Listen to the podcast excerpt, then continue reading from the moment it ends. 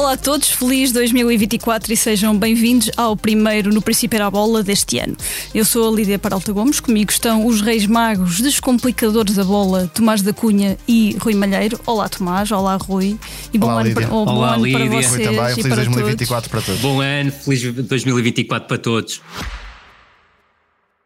Este podcast Expresso é só um de muitos que pode ouvir no site do Expresso ou na sua plataforma preferida. Histórias inspiradoras, os debates que importam, entrevistas exclusivas. Da cultura à política, da economia ao humor. Ouça onde e quando quiser. Fica a par das últimas novidades em expresso.pt/podcast e nas nossas redes sociais. Expresso Liberdade para pensar. E começamos uh, o ano a analisar a última semana, ainda de 2023, que nos trouxe o regresso da Primeira Liga, depois da paragem natalícia, com Futebol do Porto, Futebol do Porto, Benfica, Braga e Sporting a passarem o desafio pós-Natal com maior ou menor dificuldade. Uh, respeitando a cronologia, insto-vos, e insto-nos neste caso, a começar pelo Benfica Famalicão, Uh, 3-0 para o Benfica, números gordos, mas no jogo só resolvido nos últimos minutos de, do jogo. Uh, mais uma vez com João Neves e Trubin em destaque. Tomás, começo, começo hoje por ti. Uh, o final do ano parece ter trazido alguma estabilidade ao Benfica, mas também houve bastante famalicão na luz. Sim, não foi um jogo assim tão diferente daquele que tivemos para a Taça de Portugal. Uh, na forma como aconteceu, com o Famalicão uh, a querer dividir o jogo e a querer também ameaçar o Benfica, particularmente pelo lado esquerdo com a Francisco Moura novamente a ter algum protagonismo em termos de chegadas ofensivas para depois tirar cruzamentos. Ainda assim, o melhor período do Famalicão foi no arranque da segunda parte, encostou o Benfica às cordas, teve várias oportunidades. Só na reta final, numa fase em que já tinha partido um pouco o jogo, é que acabou por uh, cair um resultado mais pesado a favor do Benfica. E aí Rafa teve o contexto adequado para poder brilhar depois de um jogo uh, muito pouco conseguido. Tinha feito a assistência para o primeiro golo, é verdade, mas tirando isso, não houve grande inspiração em Rafa. Quanto ao Benfica, não tanto por este jogo, mas pelos últimos 3, eh, 4 jogos, as últimas duas semanas, vimos Roger Schmidt encontrar um ponto de equilíbrio e alguma estabilidade no 11 titular. Por exemplo, Morato, nesta altura, já não é apenas um lateral baixo, é um lateral que consegue também chegar à frente. E só por fazer o movimento, muitas vezes acaba por oferecer possibilidades ao extremo. Neste caso, Tiago Oveia, que uh, deixou bons apontamentos, mas por vezes também revelou alguma ansiedade, alguma vontade de mostrar serviço, que levou a perdas de bola eh, desnecessárias por forçar muito um contra um. Artur Cabral tentou, e isto já demonstra uh, alguma diferença para o que vimos nos primeiros uh, meses da temporada. É um jogador que está mais solto, está mais confiante para se dar à equipa e acabou por desbloquear o marcador. E terá agora mais oportunidades com, com a lesão Sim, de com a lesão de Tengstet e fala-se também da saída de Musa. Vamos lá ver o que é que isso pode dar em termos de mercado para o Benfica. O Famalicão estava mais uma vez a fazer um jogo uh, equilibrado, com o Zaidu Yusuf a assumir o protagonismo na distribuição, mas a revelar um vício que uh, tem sido notório ao longo da temporada, que é de uh, procurar um jogo muito direto, por vezes em excesso. Há opções mais muito curtas, mais. mas Zaidu Yusuf funciona quase como um quarterback à procura da variação de flanco ou à procura de Yonder Cádiz, que é um avançado de facto muito batalhador, muito combativo, mas que obriga, entre aspas, a equipa do Famalicão a jogar desta forma. E viu-se que este plantel pode jogar de forma diferente na segunda parte. Um futebol mais ligado, com uh, mais gente por dentro. Zaidu Yusuf é um médio que, a nível do passe, e voltou a demonstrar isso mesmo na luz, dá muitas soluções, não apenas no passe longo. Por isso, se for bem utilizado, é um jogador uh, não só para brilhar no Famalicão, como tem brilhado, mas também, e já se falou disso muitas vezes, capaz de dar o salto para outro patamar. Uh, aquela ponta final demonstrou mais uma vez alguns problemas defensivos do Benfica. João Neves foi o protagonista da primeira parte, nos duelos, tremendo novamente, mas também me parece que com a estabilização coletiva do Benfica tem vindo a ganhar mais uh, risco no passe por vezes. Embora no lance que dá o primeiro golo, uh, o grande mérito está na forma como sai um contra um. Hum. Não é propriamente o passe, eh, que é um Isso bom mesmo. passe, mas a forma como tira o adversário da jogada e ganha espaço é que acaba por fazer uh, realmente a diferença. Tomás Araújo é um jogador que entrou bem nesta defesa, não dá problemas ao Benfica nesse sentido. Portanto, com Trubin a dar pontos com um ataque um bocadinho mais estável, com as exibições que o João Neves tem feito, uh, acaba por ser um Benfica de facto, uh, não ao nível da época passada, mas uma equipa que já acredita em si, que já tem um rumo definido. E penso que isto era o que uh, Schmidt procurava nesta fase da temporada. Rui, queres, uh, já percebi que, claro corrobor, que corroboras, com, corroboras com o Tomás. Corroborar com, com, com, o Tomás, deixar uma nota que, que, que, foi curiosa no final do jogo e fiquei surpreendido pela negativa e até um treinador que eu aprecio, que é o João Pedro Sousa, quando falaram sobre o Gustavo Sá, ele destacou no Gustavo Sá a capacidade que ele tem para conquistar segundas bolas. Eu creio que esse não é a mais-valia Isso também explica o tal modelo de que falávamos, com um Exatamente. jogo mais direto e à procura das segundas Exatamente. bolas. Um jogador Exatamente. bem mais completo e é certo que isso. Que o Gustavo Sá ataca muitas segundas bolas que vêm do Cádiz, mas aquilo que o Tomás disse é exatamente o retrato fiel da equipa do Famalicão. O Famalicão tem capacidade e mostrou na segunda parte para ter um jogo muito mais elaborado, um jogo muito mais associativo, que permite na mesma servir o, quer os alas e, e o corredor esquerdo da equipa do Famalicão foi mais uma vez muito forte. Francisco Moura a entrar muito bem. O Chiquinho é certo que não é o Puma Rodrigues, não é um jogador tão vertical, se quisermos, é um jogador que busca muito um contra um, muito o zigue-zague e por vezes perde-se um bocadinho nesse tipo de, de, situação, mas é uma equipa que é capaz de chegar com muito mais associação e muito mais qualidade à zona de finalização. E deixo também um reparo, e creio que o, que o Tomás concordará comigo, o momento que acaba por ser chave para o Benfica avolumar o resultado é o Famalicão ter mudado a estrutura do 4-3-3 para o 4-2-3-1 para o 4-4-2, quase um 4-2-4 em momento defensivo, porque isso abriu completamente o espaço para o Benfica atacar em campo aberto e o Benfica atacando em campo aberto é uma equipa tremendamente contundente.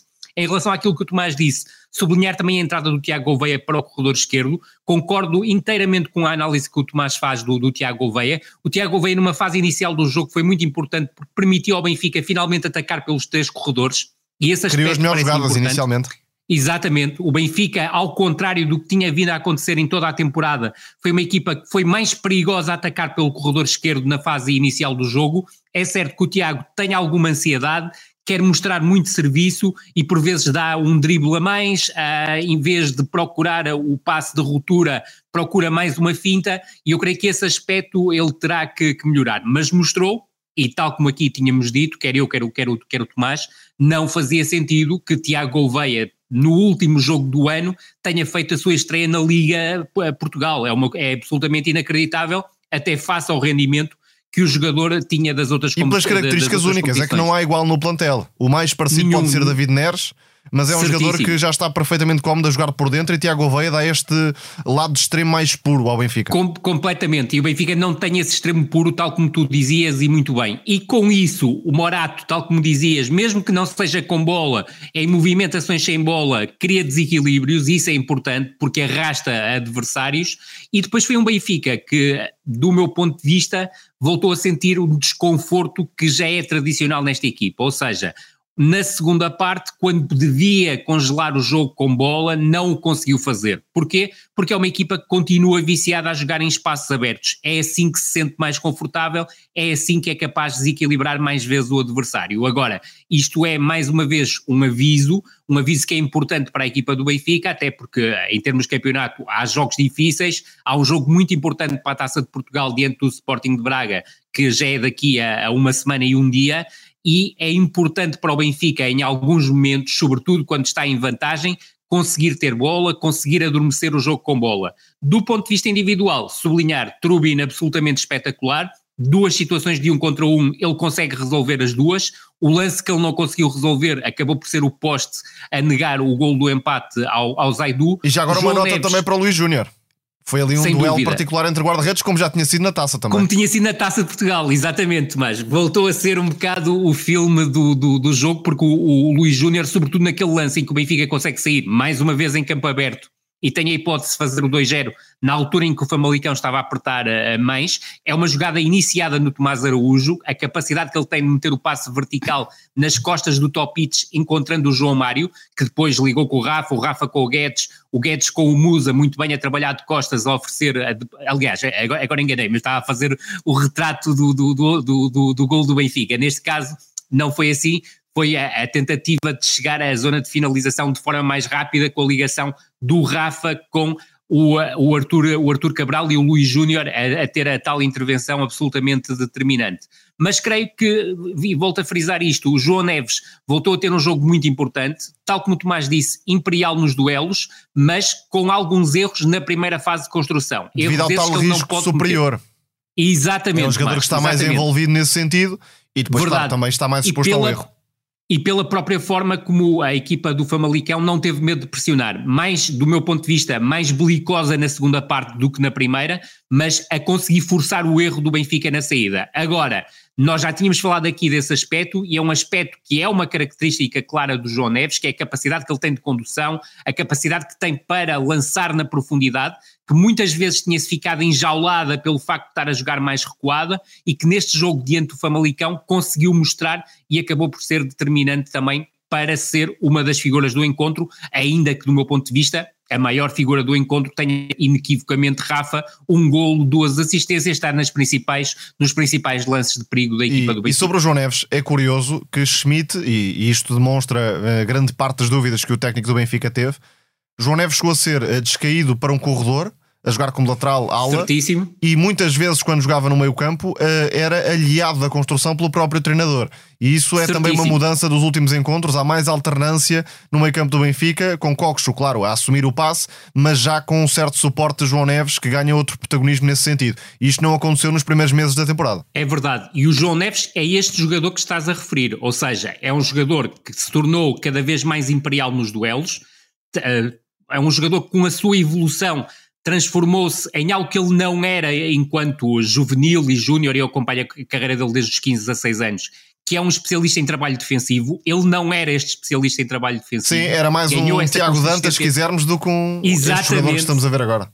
Exatamente, mas ele não perdeu essa capacidade que ele tem, capacidade de construção, capacidade até de criação e de condução. Esporadicamente tem mostrado, mas ele tem capacidade para ser este jogador mais vezes, esse jogador que estás a dizer, e um jogador completamente complementar com o Coxo, e creio que é, sem dúvida, e nós aqui já referimos isso para em setembro ou até em agosto, que João Neves e Coxo acaba por ser a dupla de médio centro mais consistente para o Benfica e que pode fazer o jogo do Benfica crescer. Ou seja, nos momentos mais apertados para a equipa do Benfica, o Benfica ter capacidade para guardar mais vezes a bola.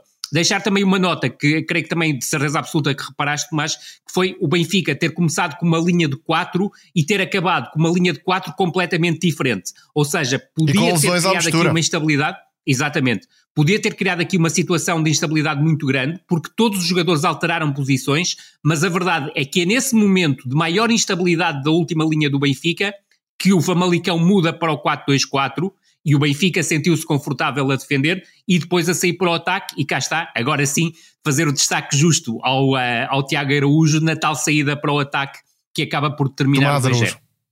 Tomás Araújo. São muitos tomates. Ahm, vamos passar E agora Tiagos. e Tiagos, muitos tomates e muitos Tiagos. Ahm, vamos agora passar para, para outro jogo de sexta-feira.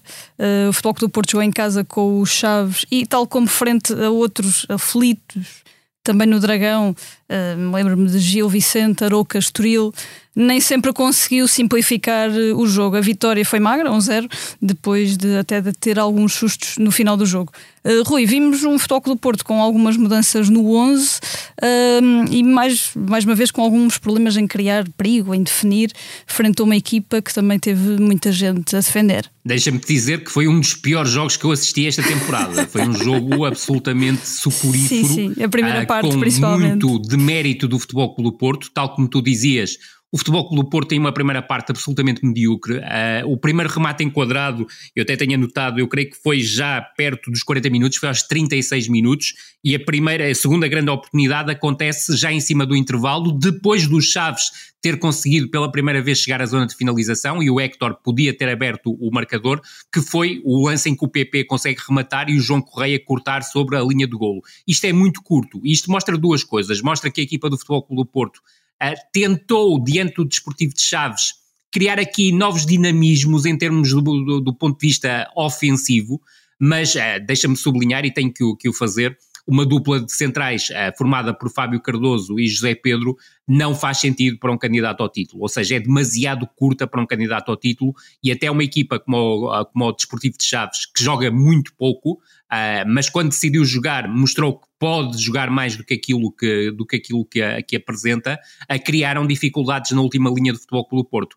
Mas sobretudo destacar-te isto, o Sérgio Conceição na abordagem inicial ao jogo colocou o Alan Varela e o Stefano Eustáquio na zona central do terreno e fez muitas vezes quase um 4-2-2, ou seja, o André Franco e o PP surgiam como médios ofensivos pelo corredor central, mas que depois davam o salto e acabavam por prender, se quiseres, os defesas centrais adversários. O Taremi abria muito sobre o corredor esquerdo e o Tony Martinez saía muitas vezes o papel de referência ofensiva e abria sobre o corredor direito. Isto porquê? Porque o Futebol Clube Porto encontrou uma, uma equipa que partia de uma organização em 4-5-1, mas que se defendia praticamente Com em 6-3-1. E um 6-3-1 que para mim é inexplicável, porque tu não podes colocar um jogador da, da qualidade do Ruben Ribeiro a fazer de segundo lateral esquerdo. É um absoluto contrassenso. E repara que o Desportivo de Chaves, quando se solta no jogo, é quando o Ruben Ribeiro, já com o peso dos seus 34 ou 35 anos, pega, vai para o centro do jogo e acaba por criar desequilíbrios nesse espaço, e é ele que está na origem do, da bola da bola oposta do, do, do Benny, da oportunidade também do João é outra ainda. É, obviamente, obviamente, mas e é um jogador que o Desportivo de Chaves não tem, ou seja, o jogador capaz de conduzir com qualidade, ainda tem, apesar da, da, da, limitação da idade, que fez com que perdesse velocidade, mas a velocidade nunca foi o seu ponto forte, é um jogador que consegue conduzir e conduzir de forma orientada, que é algo muito difícil e que depois tem uma visão de jogo absolutamente superlativa. Ele sabe sempre onde colocar a bola, sabe sempre onde está o espaço. Mas voltando à exibição do Futebol Clube do Porto, eu creio que este 4-2-2-2, se quiseres, acabou por chumbar, ou seja, o Futebol Clube Porto criou muito pouco na primeira parte do ponto de vista ofensivo, procurou também explorar muitos corredores laterais e não o conseguiu fazer de forma pró-eficiente. Na segunda parte, eu creio que o Sérgio Conceição sentiu que a equipa estava perto do golo, no momento em que ia lançar Francisco Conceição, Galeno e Evan Nilsson, a equipa acaba por marcar o golo, numa das poucas jogadas em que consegue acabar por ligar os seus principais jogadores, e aí o PP tem um papel decisivo ao encontrar o João Mário, e a definição com o pé esquerdo do João Mário é excelente, mas depois de estar colocado em vantagem, o Sérgio Conceição coloca a equipa a jogar em 4-3-3, com o Francisco Conceição a partir da, da direita, o Galeno a partir da esquerda e o Evan Nilsson a partir do meio, podíamos sentir que o Futebol Clube do Porto estaria mais confortável em jogo, em vantagem, mas a verdade é que continua a ser uma equipa nervosa e até testou algumas coisas que podem ser interessantes em termos de futuro, que foi, por exemplo, com o Francisco Conceição aberto à direita e o Galeno aberto à esquerda, os laterais invadirem o espaço interior, o que não resultou muito bem. E a verdade é que o Chaves também decidiu sair da toca, mas aquilo que é problemático para o Futebol Clube do Porto é que uma equipa que produziu tão pouco como a equipa do Desportivo de Chaves consegue em duas situações estar perto de conseguir a igualdade. E é certo que o Futebol Clube do Porto podia também ter conseguido o 2-0, teve oportunidades para o fazer, mas deixou o jogo aberto até ao final da partida. E diante de um adversário como o Desportivo de Chaves, isto não faz qualquer sentido. Do meu ponto de vista, foi uma exibição mesmo muito fraca do Futebol Clube do Porto. O, o Rui já leu os pontos-chave deste jogo. Uh, a aposta de Conceição naquela dupla de criativos claramente não resultou. E uh, diria que é mais importante olhar para o planeamento e para as apostas de Conceição uh, desde o início da época do que propriamente para o jogo em si. PP não Certíssimo. está a corresponder e dificilmente vai corresponder ao que Conceição espera do brasileiro uh, na linha de Otávio, mas isso não vai acontecer e, já explicámos aqui uh, as diferenças entre Otávio e PP. Otávio é um jogador puramente consistente na decisão e na execução, PP não é. PP é um jogador que pode ter um ou outro lance de muita qualidade durante os como jogos. Teve no lance do como gol, teve, exatamente, mas não garante essa consistência na tomada de decisão para ser o principal Nem criativo. vai garantir. Exatamente, vai porque garantir, é a essência é? do jogador. É, é, este jogador Certíssimo. não dá para ser outro. Depois a, a aposta em André Franco também. Uh, deixando bons momentos aqui e ali, acaba por não dar ao Porto aquilo de que precisava. E isto leva-me à ausência de eh, protagonismo de Ivan Raime, eh, que eh, é inacreditável. Ou o jogador não está em condições, e aí, obviamente, não pode dar o contributo à equipa, ou estando em condições, tem de ser mais vezes aposta e com mais protagonismo do que aquele que tem tido neste 11 do Futebol Clube do Porto. A mesma coisa para Francisco Conceição, mas aí, enfim, ainda vai havendo uh, alguma aposta do, do Sérgio Conceição no Francisco Conceição, porque são dois jogadores que, tecnicamente, do ponto de vista criativo, corrigem, compensam muitos problemas uh, a nível ofensivo que o Porto tem revelado. É que, uh, das duas, uma, o Sérgio Conceição não teve qualquer tipo de responsabilidade nos reforços. E isso explica o facto de David Carmo ter sido, enfim, um fiasco até agora Uh, uh, Fran Navarro Podia não estar contou. a caminho do Olympiacos, por empréstimo. É verdade. Tal como Navarro, Fran Navarro não contou pura e simplesmente. Tony Martínez, que uh, não tem bancada aparecido, passa, passa da da bancada, bancada para titular. titular. Dispensável para titular, que é uma coisa inacreditável. Nico Gonzalez é o que se sabe. Uh, vai uh, para outro lado, uh, provavelmente agora em janeiro.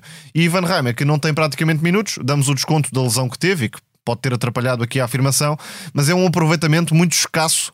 Uh, do que o Porto compra no mercado, não melhora o plantel praticamente. E aqui, repito, das duas, uma, ou foi a direção que acabou por dar estes reforços a Sérgio Conceição e aí a responsabilidade está acima, ou se foi o treinador é o máximo responsável porque eh, há mais opções do que aquelas que o Porto tem aproveitado. E aí pode passar de facto a, a faca e o queijo para Conceição neste não aproveitamento de jogadores com qualidade e que dispensam apresentações, como Ivan Reimer, desde logo. Só- Ou Nico Gonzalez. E não é que Nico até- Gonzalez pudesse ser o melhor jogador do campeonato, não creio que estivéssemos Certíssimo. perante um fenómeno. Agora, olhando para o plantel atual do Porto, E é fez muito difícil de entender que Nico Gonzalez não seja pelo menos uma opção. Já nem vou mais longe. Já nem, já nem vai ao banco sequer. Deve ser aí, é um depois, e depois há um é? aspecto. Exatamente, É. há um desencontro claro entre aquilo que é a ideia do treinador e aquilo que o jogador pretende. Mas E o quem o jogador escolheu? hoje em dia está com... É- é essa a questão. Exatamente. Quem é que o escolheu? Exatamente, mas o jogador neste momento está, está tão desmoralizado que é o próprio pai, que é o Fran Gonzalez, que foi um craque do Deportivo da, da, da Corunha, que já está a dar claramente sinais que o jogador não vai ficar no Futebol Clube do Porto e quer, quer, e quer regressar à Espanha. Mas, por exemplo, quando falas da questão do- dos reforços, e estou, estou plenamente de acordo contigo, se havia jogo, e até pela forma como o Futebol Clube do Porto se distribuiu em campo, em que fazia sentido jogar Ivan Reimer, era este diante do Desportivo de Chaves, como titular. Sim, a- menos que não esteja em Outros- condições. É a única explicação Sim. plausível. É a única es- explicação plausível, mas também dá a entender que está em condições e não é aposta de Sérgio Conceição. Mas os próximos, as próximas semanas também nos confirmarão isso seguramente. Outro aspecto que tu tocas e que me parece essencial é que Francisco Conceição não pode pagar internamente o facto de ser filho do treinador. Ou seja, ele é, é um jogador Tem o dobro como da outro exigência. qualquer. Exatamente. Ah, e, e do meu ponto de vista, face àquilo que tem sido o rendimento do jogador, que, do meu- que eu também acho que em vários momentos também exagera do ponto de vista individual e procura resolver sozinho aquilo que muitas vezes também o coletivo pode, pode resolver, mas a verdade é que ele sozinho também consegue resolver os lances com uma capacidade de desequilíbrio e definição que outros jogadores no Futebol Clube do Porto que são titulares não têm, por isso eu acho que justifica mais minutos e também veremos até que ponto o Futebol Clube Porto sem Taremi, que vai partir para a Taça da Ásia, não vai passar a abordar mais os jogos no 4-3-3 com que acabou o jogo. Ou seja, muito possivelmente pode haver aqui uma, uma janela de oportunidade para o Francisco Conceição passar a jogar mais como titular. Veremos, porque também pode ser um tridente ofensivo formado pelo PP a partir da direita, o Galeno a partir da esquerda e o Evan Nilsson ah, como, como referência ofensiva, jogando, por exemplo, o André Franco naquele papel híbrido de médio ofensivo. Também pode ser esse o papel de PP, mais segundo avançado, e o Francisco entrar para a direita. Agora, há um aspecto que eu também acho importante, porque o Sérgio Conceição já se referiu por mais do que uma vez à equipa B, ao sub-19. E quando se olha para aquilo que têm sido as apostas dele, nomeadamente no jogo da Taça da Liga, diante do Leixões, que foi o jogo eh, que antecedeu este jogo diante do Desportivo de espaço e quase. foi mais uma exibição horrorosa da equipa do Futebol Clube do Porto, pavorosa mesmo, não se percebe como é que ele nesse jogo não lança nenhum miúdo da equipa B. E restringirmos a equipa B a um jogador chamado Zé Pedro, que já tem 20 e tal anos e que não é formado pelo Futebol Clube Porto, ao contrário do que se tem vindo a dizer, algumas pessoas têm vindo a dizer ao longo dos últimos tempos, eu creio que há jogadores como Martim Fernandes, Gabriel Braz, Vasco Souza, sobretudo, que me parece muito provavelmente o maior talento da, da, da, da Liga 2, Uh, se calhar até o melhor jogador da Liga 2 E ainda está no temporada. forno o Rodrigo Mora, mas esse muito jovem. E o Rodrigo Mora, mas, mas digo Tomás, num jogo diante do Leixões. Podia perfeitamente ter espaço para brilhar. É verdade. Eram minutos para Rodrigo Mora, fazia todo o sentido. sinal O positivo também, Clube Porto, internamente. Exatamente. O futuro do Futebol Clube do Porto passa por jogadores como o Rodrigo Mora. E se tu não acarinhas um jogador como o Rodrigo Mora e lhe dás minutos num jogo que não interessava para Aparece um absolutamente sítio ou qualquer coisa. Apare... Óbvio, e ele vai para o City e, e não, não, não há dúvida nenhuma. Há exemplos no Futebol Clube do Porto, há exemplos em outros clubes grandes em Portugal, em que quando não existe essa aposta, é esse é o, o desfecho habitual. E quando existe essa aposta, esse miminho que é dado ao jogador, acaba por ajudar a que isso não aconteça. E só para rematarmos este tema, há aqui eh, uma conclusão que é possível tirar. É que o Porto, eh, de Sérgio Conceição, nos últimos largos anos, sempre teve uh, algum tempo de espera para os reforços. Mas aí a equipa estava maioritariamente estável, tinha soluções coletivas e individuais. Não é o caso deste Porto. E por isso parece mais urgente a entrada, quer do, uh, dos reforços, Nico Gonzalez, Ivan Raime, entre outros, alguns já sabe não vão ser aposta, e também dos jogadores da formação que pudessem dar um novo elan a uma equipa que está muito apagada e com limitações a todos os níveis. E repara, Tomás, uh, nos últimos dias, uh, o jogador que tem sido apontado, o próximo jogador a ser promovido da equipa B à equipa A, Wendell. é o Wendell Silva. Não faz sentido. Não faz sentido. Não é que o Wendell esteja a fazer uma, uma época, bem pelo contrário, tem sido um jogador decisivo na, na, na, na, Liga 2, mas eu não creio que tenha nível para a Liga 1. Ou seja, o nível, se quiseres, uh, que tem os outros avançados do Futebol Clube do Porto, ou olhando de uma forma global, para outros jogadores da equipa B do Futebol Clube do Porto, em que, do meu ponto de vista, o máximo exemplo é claramente o Vasco Souza, que, sobretudo naquele jogo de eleições, eu não consigo perceber porque é que não é titular. Depois desta análise mais uh, até uh, completa ao momento do Futebol Clube do Porto, não só este jogo, uh, que também é necessário nesta altura, vamos descer a Rio Maior, onde o Sporting de Braga regressou às vitórias, 3-1 frente ao Casa Pia, num jogo em que os golos só apareceram já na segunda parte. Tomás, isto no futebol as coisas mudam muito rapidamente e é curioso quando os culpados, entre aspas, da derrota com o Benfica, o Rodrigo Salazar, aparece aqui como o homem que muda um bocadinho Sim. o jogo para, para os miúdos. Dissemos aqui que pareceram palavras muito duras de Arthur Jorge em relação a Salazar. Cometeu um erro grave, é verdade mas uh, obviamente os erros acontecem e isso não mancha a temporada que o Rodrigo Salazar está a fazer. É um jogador que acrescentou e está a acrescentar valor ao plantel do Braga, tem uma qualidade técnica muito acima da média. Aqui resolveu de bola parada, primeiro com cruzamento e depois a marcar, num jogo que não foi nada fácil. O Braga fora de portas, uh, em Vizela, neste jogo com o Casa Pia, não tem sido aquela máquina ofensiva que domina o jogo, que encosta o adversário às cordas durante todo o tempo. Aliás, o primeiro golo é, no mínimo caótico, é um lance que estando fora de jogo, como parece estar, é tinha de ser anulado, não é? Completamente. E um, de facto, o Braga neste momento, fora de portas, tem mais dificuldades do que a jogar na pedreira em termos de uh, capacidade de se impor perante o adversário. Contra um Casa Pia, que também tem os seus méritos, Pedro Moreira. Deu aqui uma volta, porque o Casa Pia já não é aquela equipa de 5-4-1, muitas vezes baixo, já tem uh, outro nível de coragem para defender com a, com a defesa um pouco mais subida, em 4-4-2, com um bloco muito junto. Pedro Moreira, recorde-se, foi adjunto de Paulo Fonseca. Uh, em tempos e, portanto, uh, também terá bebido e, e, acredita certamente neste caminho para melhorar o Casa Pia. Depois, no, no meio-campo, uh, e acabou por ser por aí que o jogo teve os maiores protagonistas. Benny Mukendi acabou por fazer uma exibição notável, é um médio jogo. com muito potencial. Mais um angolano, temos vindo a falar de vários jogadores angolanos nesta temporada. É interessante essa perspectiva, mas é um jogador ainda jovem que tem uma segurança posicional fora do comum para um jogador ainda jovem que é forte no transporte. Exatamente, é forte no transporte Sim. de bola, não é propriamente um organizador, mas dá garantias no passo à equipa do Casa Pia e, portanto, é, está destinado a outros voos. E ainda por cima, complementa-se com o Pablo Roberto, o médio que entrou na segunda parte e que tem mais chegada a, zonas de criação e que é fabuloso no último passe. Portanto, o Casa Pia, como não tem sido, é, já não é novidade propriamente, consegue atrair jogadores de um nível muito alto para o plantel de Pedro Moreira. Acabou por ser mesmo o Rodrigo Salazar a desbloquear o jogo para o Braga, porque em termos exibicionais não foi de toda a melhor exibição para os miúdos. E acaba sempre por sofrer um golo, que é algo que, que se torna uma inevitabilidade na equipa do Sporting Sim, de Braga. Sim, o penalti não foi muito claro, mas... Equipa... Não, não foi muito claro, mas acabou por o Sporting de Braga e é algo que mudou nesta equipa do Casa Pia, tal como dizias e muito bem, porque mudou a estrutura, mas também passou a jogar com dois pontas de lança. É verdade. E Cleiton e Felipe Cardoso são dois uh, avançados que dão muito trabalho à defesa muito poderosos, móveis. Sobretudo são muito poderosos fisicamente, têm a mobilidade que estavas, que estavas a dizer e acabam por conseguir criar espaços com alguma, com alguma naturalidade. E a equipa do Sporting de Braga teve dificuldade também em fazer face às movimentações dos dois avançados. Mas concordo inteiramente contigo foi uma exibição da equipa do Sporting de Braga muito pouco conseguida, na linha do que tem acontecido em alguns jogos de fora de casa, porque o Sporting de Braga pode produzir uma avalanche ofensiva muito contundente, como também já mostrou em outros jogos, quer dentro, quer fora e vai ficar portas, sem base, e é? Exatamente, e diante do Casa Pia não conseguiu mostrar. E agora tem esse, tem esse problema, é que vai ficar sem o melhor marcador do, do campeonato e vamos ver até que ponto o Abel Ruiz é capaz de dar aqui a resposta, porque nós sabemos que o Abel Ruiz é um jogador tecnicamente muito burilado, um jogador que se associa muito bem com os colegas, mas tem tido dificuldades para se impor como finalizador no campeonato português. Pelo menos de forma continuada, Tomás.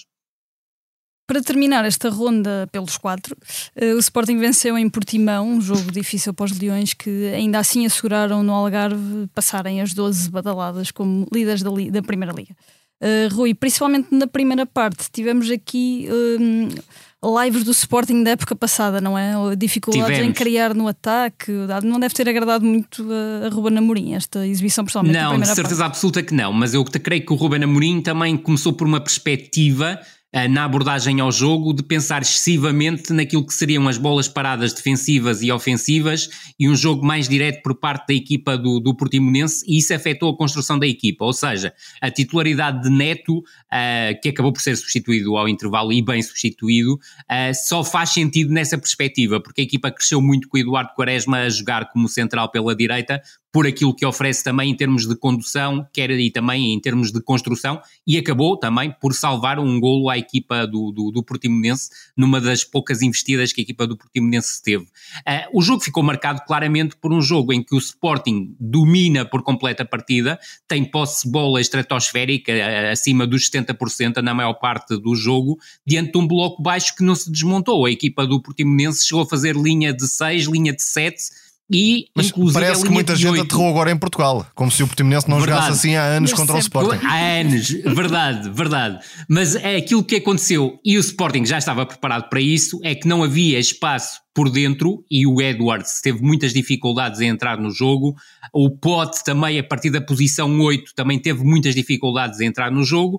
A equipa do Sporting não teve espaço para atacar a profundidade, ou seja, Ioqueres foi anulado pela ausência de espaço que tinha nas costas dos três centrais da equipa do Portimonense, que muitas vezes eram quatro, porque o médio centro, um dos médios centro baixava também para o espaço junto aos defesas centrais para depois ainda juntarem-se os laterais, já que os alas muitas vezes também fechavam e fazia-se então a tal linha de 8 por parte do, do Portimonense. E aquilo que aconteceu é que foi um Sporting a procurar continuadamente o jogo exterior, mais pela esquerda na primeira parte do que pela direita, porque também atacou muitas vezes em 4-4-2 e curiosamente foi o Nuno Santos que abria na esquerda como extremo, porque o Mateus Reis saía de central pela esquerda para lateral esquerdo e curiosamente o Jenny Catamo era o lateral direito e não tinha tanta propensão ofensiva como acabou por ter na segunda parte. E o crescimento do Sporting na segunda parte passa exatamente por isso, porque dinamizou muito mais a forma como fez a circulação de bola, ou seja, passou a circular a bola de forma mais rápida, passou a ativar muito mais o corredor direito e o Jenny Katami e o Edwards entram finalmente em jogo, e depois, porque do lado do Portimonense é, se há coisa que mais desgasta no futebol para mim, é uma equipa não ter bola e andar eh, os 45, 60 minutos a correr atrás da bola. E a verdade é que, sobretudo na proteção do seu corredor esquerdo, corredor direito do Sporting, o Amorim destacou isso mesmo começava, na flash. Exatamente começava a chegar cada vez mais atrasada e o Sporting soube tirar partido disso. No entanto, passou por sobressaltos, porque nos momentos em que a equipa do Portimonense soltou para ataque, tinha o Hélio Varela, que é um jogador que ataca muito bem a profundidade, um jogador extremamente rápido, mas falta-lhe mais capacidade na definição. Uma vez foi travado por Quaresma, outra vez foi travado por Adam. O Sporting colocou-se bem em vantagem através do Ioqueres, o Paulinho ainda no início da segunda parte tinha tido já duas oportunidades para, para fazer 1 a 0, o Ioqueres faz 1 a 0, depois cá está o empate do Portimonense um bocadinho caído do céu, convenhamos, com o golo parada, do, do é? Filipe Relvas na sequência do tal livre lateral, a tanta preocupação do Ruben Amorim com esse tipo de situação e acabou por sofrer o golo nesse tipo de, de, de, lance, um lance de bola parada, e depois aquilo que voltamos a ver foi um Sporting a carregar, com dificuldades a chegar às zonas de finalização, mas a verdade é que acabou por chegar e o Paulinho aí a ter o, o, a definição absolutamente decisiva, mas é sobretudo importante destacar a forma como o Morita o assiste e sobretudo a segunda parte do Morita. O Morita encheu por completo o campo, fez uma exibição notável, para mim foi o melhor em campo na, na partida Também. diante do, do Portimonense, acho que faz um jogo, uh, um jogo fantástico e a verdade é que quer a ganhar um 0, quer a ganhar 2-1, o Sporting mostrou um problema, é que tendo mesmo muita posse de bola, não conseguiu dominar por completo o jogo e controlar por completo o jogo. E o jogo acabou por se partir, e isso é se calhar aquilo que menos o Ruben Amorim queria para a parte final do jogo, mesmo depois de já ter colocado Daniel Bragança em campo, que eu creio que também foi um aporo importante para a equipa do, do, do Sporting na altura em que entrou. Agora, a equipa do Portimonense na, na parte final decidiu jogar ao ataque e, tem todo o direito a fazê-lo. Passou a jogar praticamente num 4-4-2 e a equipa do Sporting acabou por ter dificuldades do ponto de vista defensivo para travar esse 4-4-2, sobretudo quando a equipa do Portimonense tinha espaços para atacar, mas também teve, fruto da maior exposição do adversário, que tem claramente lacunas do ponto de vista defensivo, se jogar apenas com uma linha de 4, uh, e, o, e o Sporting acabou por esbanjar também a oportunidade, não foi só o Portimonense que teve a oportunidade de fazer o 2-2, o Sporting também podia ter feito 3 Incrível aquela bola de Paulinho, creio que já nos descontos. Sem dúvida. Uh, em posição é. privilegiada, pé esquerdo. Paulinho tem também a tendência para marcar mais os gols difíceis. No, no, no, Twitter, agora, agora X, brilhante sobre o Paulinho. E, e é muito verdade. Não sei se queres dizer. É, é muito verdade. É completamente se, verdade. Vi muitas críticas à, estratégia de, Paulo Sérgio e uh, o comum só no Tugão, como se. Nesse jogo é sempre assim, é, seja em Como se não houvesse. E, ele foi elogiadíssimo na luz quando empatou 0-0, uma Sim. exibição inacreditável. Depende do, muito do, do resultado, depois. Depende do resultado sempre mais. E a mesma é coisa isso. para Paulinho, porque uh, com o estatuto suplente que Paulinho tem nesta temporada, maioritariamente, dar tantos pontos ao Sporting é, no mínimo, elogiável, por mais que possa falhar golos cantados. Uh, falha muito, é verdade, continuará a falhar, mas uh, não dá para pôr em causa aquilo que tem feito. creio que na segunda parte houve um Sporting muito melhor do que na primeira, apesar de tudo. Na primeira deu a sensação da equipa da época passada que tinha como única solução o cruzamento para a área e Amorim tentou atacar por aí, mas na segunda metade vimos mais variabilidade. Edwards melhorou, eh, os dois golos nascem na meia esquerda, primeiro com Pota meter aquele eh, passe para Jóqueras e depois com a entrada de Morita eh, no espaço na meia esquerda para fazer o cruzamento. É um Sporting que acabou por conseguir criar mais condições para desequilibrar aquela muralha do Portimonense, mas indo um bocadinho mais longe vi eh, de facto muitos comentários sobre a estratégia de Paulo Sérgio, sobre o campeonato português. Só quem uh, não veja os jogos é que acha que isto traduz a realidade atual do futebol português. E não há outra forma de o dizer. Quem acha que Rui Borges, Petit, Álvaro Pacheco, Luís Freire, uh, Pedro Moreira, enfim, ficávamos aqui a dizer mais alguns. José Mota, que também tem tido uma postura hum. bastante nobre e, e, corajosa contra os grandes. Quem acha que este jogo do Portimonense, esta estratégia de Paulo Sérgio, é a realidade atual do campeonato português, tem de ver mais jogos em 2024. É o desafio para 2024.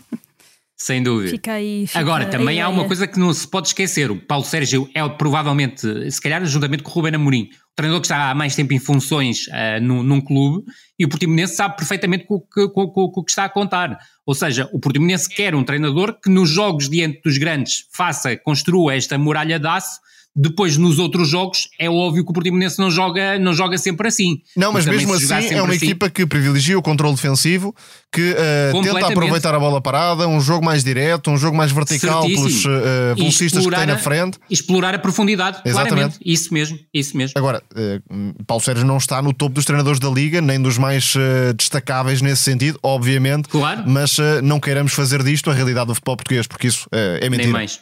Verdade terminado esta, esta, o item uh, Jogos do Campeonato, uh, quer dizer, vamos continuar um bocadinho nisso, vamos passar rapidamente para as nossas rubricas.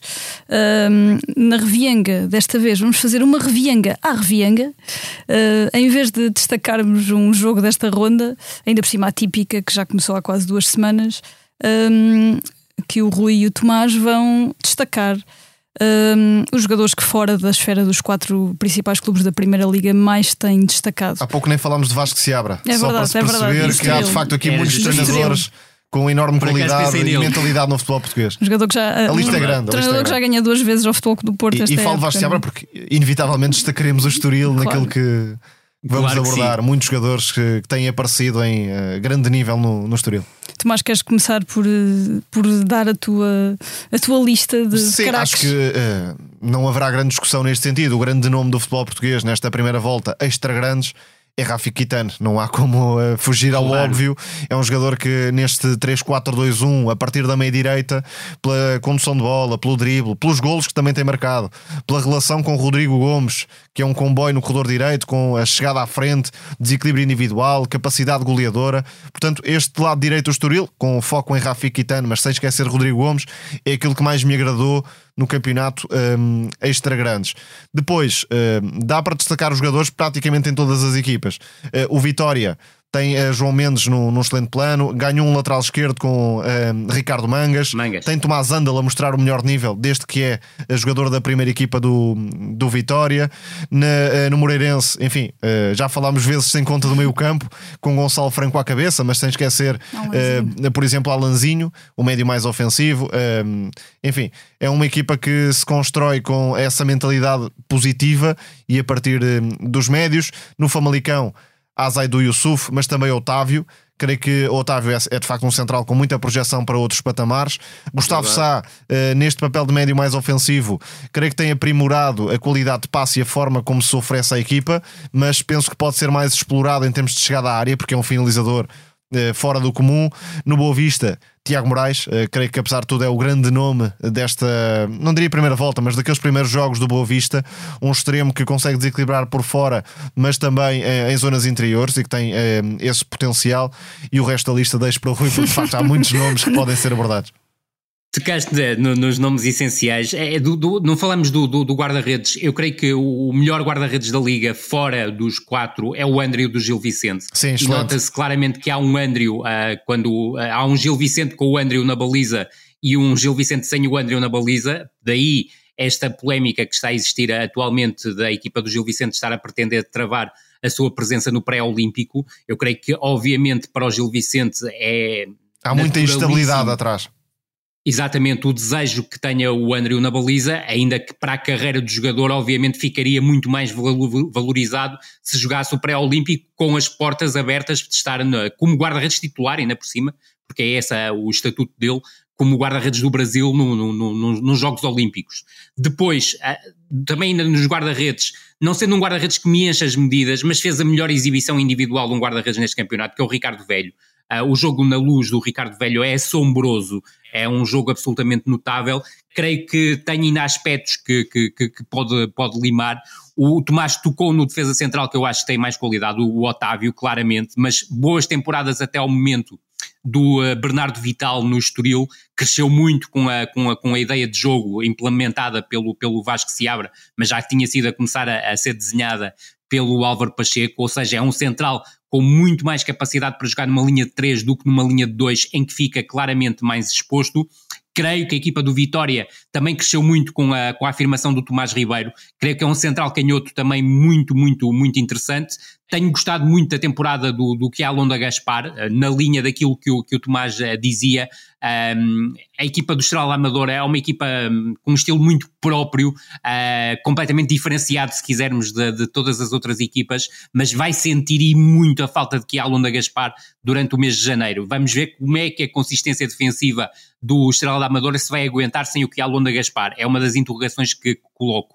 Apesar de ser injusto falar no Rodrigo Gomes como lateral direito, ele é um, se quiseres, um comboio. É um extremo. Que parte de trás, mas é um extremo é um TGV que faz todo o corredor direito, é claramente um jogador, e diria, tal como o Tomás, eh, estou completamente de acordo, Rafi Kitano, primeiro nome do campeonato. Ainda há o João Marques, Gomes, por exemplo. segundo nome do campeonato, e ia tocar depois também no, no, no caso do, do, do, João Marques. Creio que podíamos esperar mais de Costinha e de Pedro Malheiro, independentemente da lesão, eu creio que não está a repetir a temporada, quer um quer outra, as temporadas que fizeram no exercício anterior. Na lateral esquerda falaste do Ricardo Mangas, tenho que falar obviamente do Francisco Moura, que do meu ponto de vista é o melhor lateral esquerdo do campeonato até agora. Também, é, digamos que a fasquia não está muito elevada. No meio campo falaste dos jogadores essenciais. Deixa-me destacar também o Mateus Oliveira, que surge perto dos 30 anos a fazer uma época notável na equipa Grande do, meio campo diferença. Muito é equilibrado. É verdade. E o Fabrício Isidoro também merece ser elogiado. E um dos mais elegantes é Maximo Domingues. Há pouco falávamos do Gil Sem Vicente. dúvida. Ia tocar aí. E num jogador que joga numa equipa que não privilegia a bola, mas que quando coloca a bola nele, o jogo transforma-se, que é o Carlinhos do Portimonense. É um jogador de uma qualidade tremenda, para patamares mais elevados.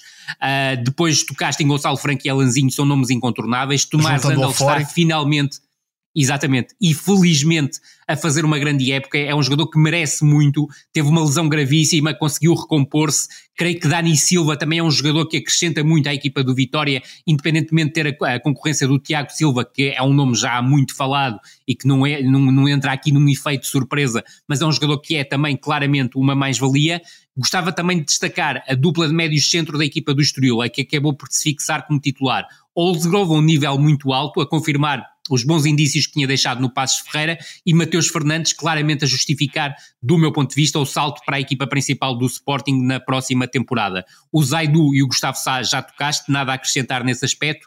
Tinhas falado e muito bem Uh, não, não agora, mas há pouco, quando falaste do Casa Pia, quer no Bedi Mukeni, quer no Pablo Roberto. O Pablo Roberto foi um jogador que vinha com ritmo de jogo e entrou muitíssimo bem neste campeonato caiu um bocadinho de forma, mas eu creio que já está a reaparecer e poderá ser um jogador muito interessante. E o já já continua no, no banco. É isso, é isso. É um jogador que eu tenho muitas expectativas. Espero que continue no Casa Pia. Acredito que neste 4-4-2 com que a equipa está a jogar pode ter menos hipóteses de jogar, porque o jogo é pede médio. mais do ponto de vista, exatamente, pede mais médio aos alas do que extremo, e o já já é mais avançado claramente do que, do que médio. Falaste em João Mendes, grande época. Reforço o João Marques, que há pouco a referiste e que está a fazer uma época também absolutamente notável para um patamar uh, superior. Rafik Guitan, indiscutivelmente, para mim, o, o, melhor jogador do campeonato fora do, do, dos grandes. Tiago Moraes também referiste, grande época no, no, no Boa Vista e a ser um jogador também que me parece claramente talhado para chegar a um patamar superior. Depois, há jogadores que eu tenho gostado muito, mas que não são assim tão consistentes quanto isso. Bellomi, no Farense, tem tido apontamentos de grande qualidade, mas falta-lhe outra consistência. J. Silva está a ser o ano de afirmação na equipa do Vitória, mas também o Vitória está a saber explorar aquilo que ele tem para oferecer e o próprio facto de ter João Mendes como um terceiro avançado, que é um quarto médio, se quisermos, ou quinto médio,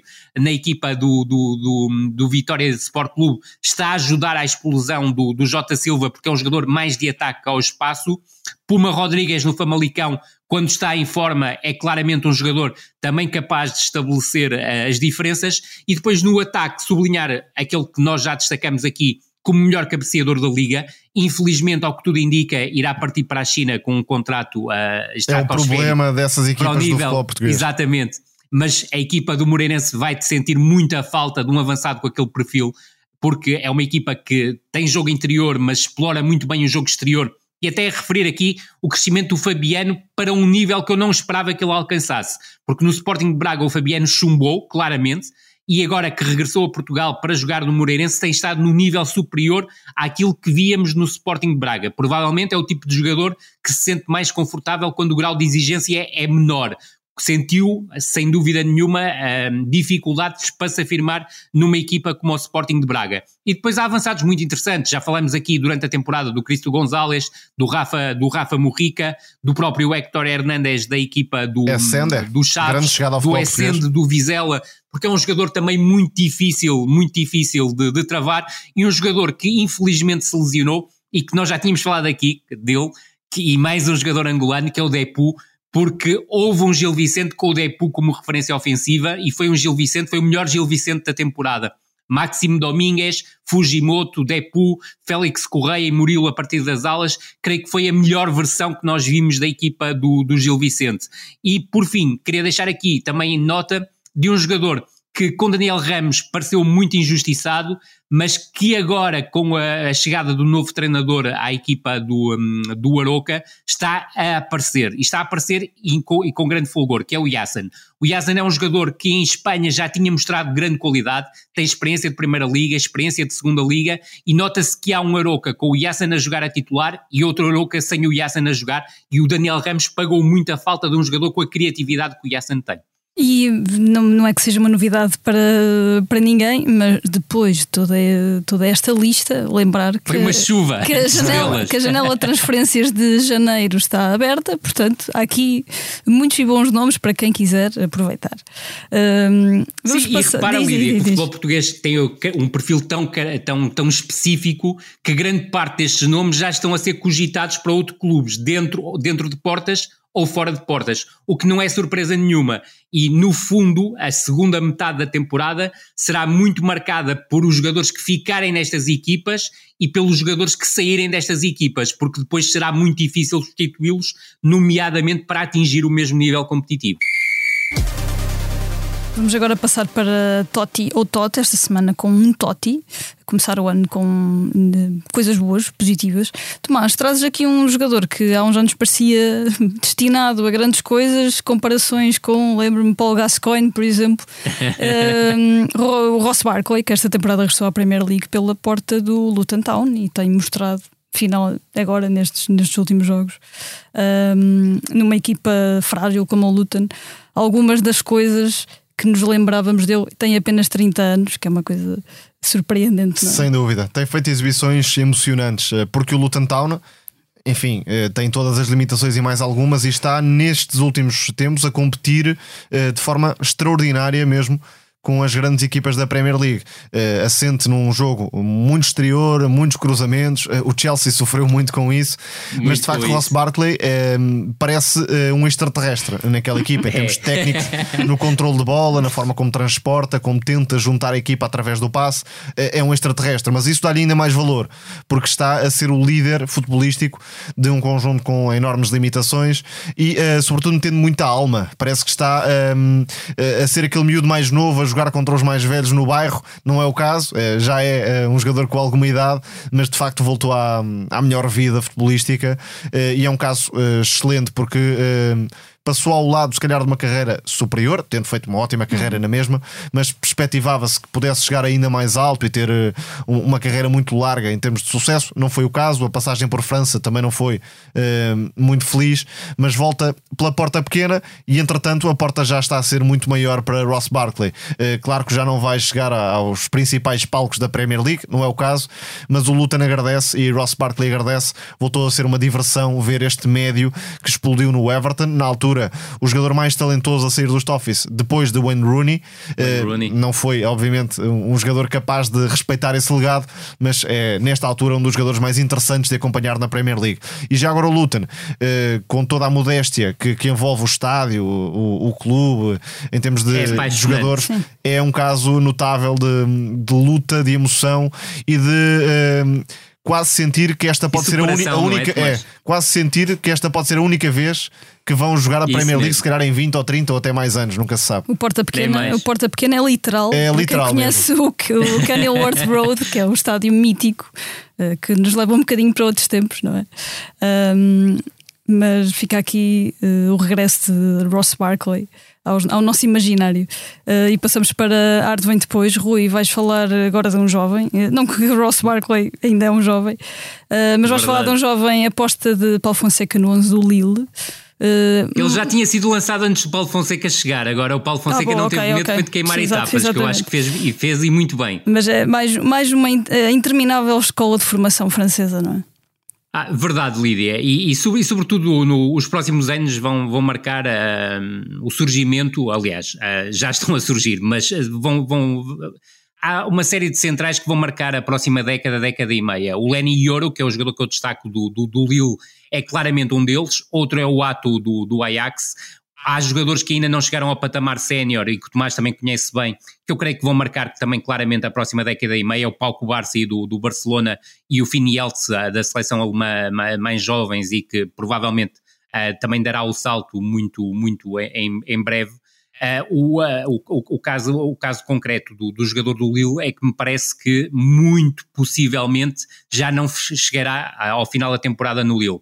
Ele neste momento é pretendido pelas principais equipas da Premier League, é pretendido pelo, pelo PSG. E porquê é que é pretendido? É pretendido porque é um central absolutamente contundente nos duelos, quer pelo solo, quer pelo ar, é fortíssimo nos dois, nos, nos dois momentos, é também um central bastante rápido, o que lhe permite controlar a profundidade, e depois tem aquilo que é diferenciador Uh, nestes quatro centrais que eu falei, que é a capacidade que tem para construir e para conduzir. E sobretudo nota-se que sendo um jogador que eu creio que ainda, não sei se tem 17 ou 18 anos, eu creio que já, já fez 18, já 18 anos, ele é de 2005, isso, isso tenho, tenho, tenho a certeza.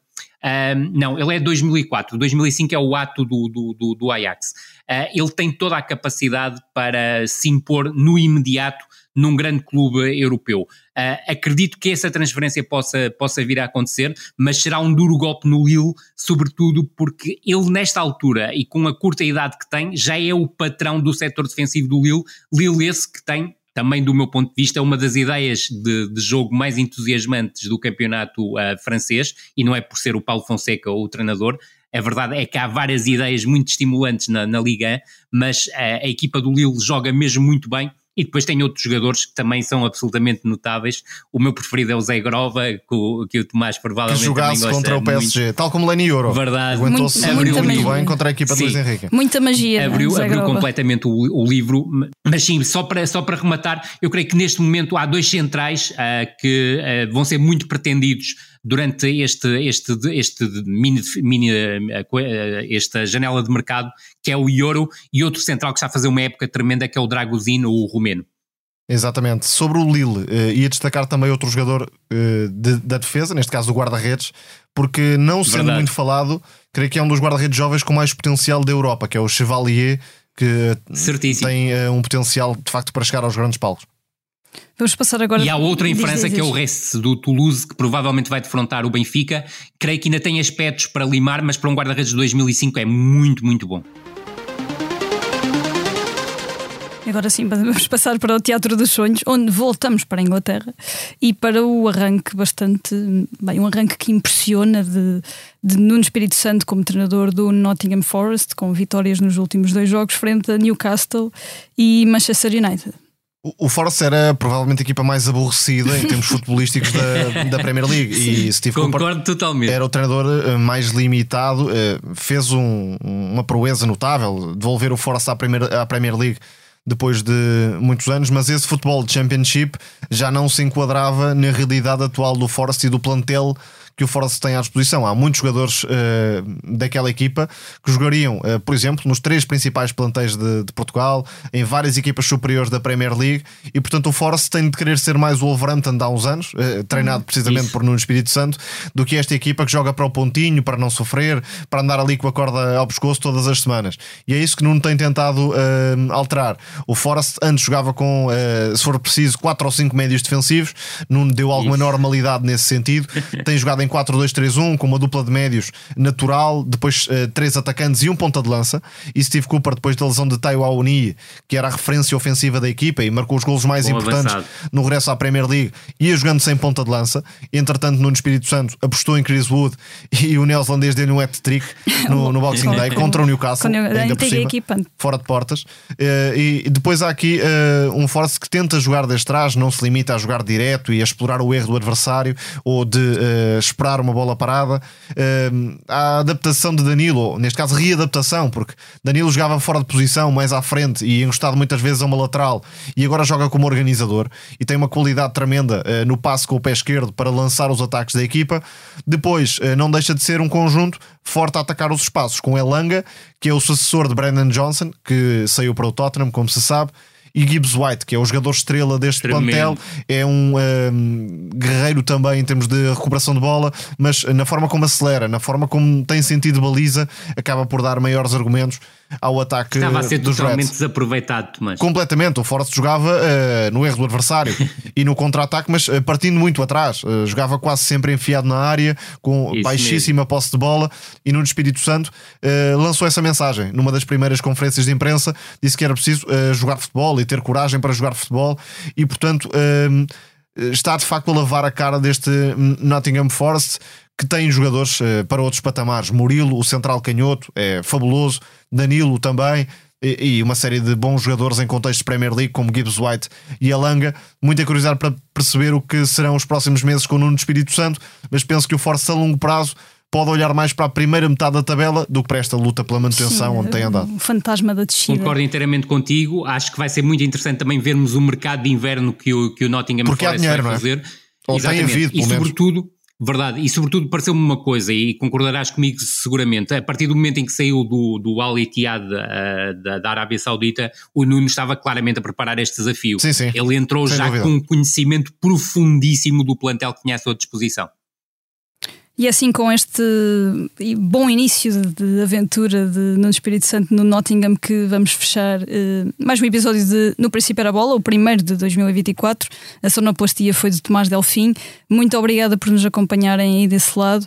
Uh, daqui esperamos que tenham umas belíssimas entradas. E há muitas competições para acompanhar em 2024, não esquecer. Muitas mesmo, Verdade. não só de futebol, também há os Jogos Olímpicos, obviamente, mas vai começar agora mesmo a CAN, que vamos, e a, e a, E a Taça e a taça da da Ásia. E a Taça da que de Ásia. certeza que vamos falar aqui muito dessas, dessas duas competições. E o pré-olímpico, a sul-americano, também é sempre uma fonte. Não vai dar é para de- tudo.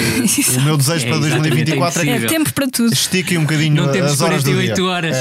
Mas pronto, logo, logo em janeiro. 48 horas por dia. Logo em janeiro a CAN, que é uma coisa que apela muito ao meu coração, confesso. É espetacular. Cá estaremos na, na segunda, na segunda metade do mês. Ah, também para acompanhar essas competições. Ahm, até para a semana. Um abraço a Um todos. abraço. Até para a semana e bom ano a todos.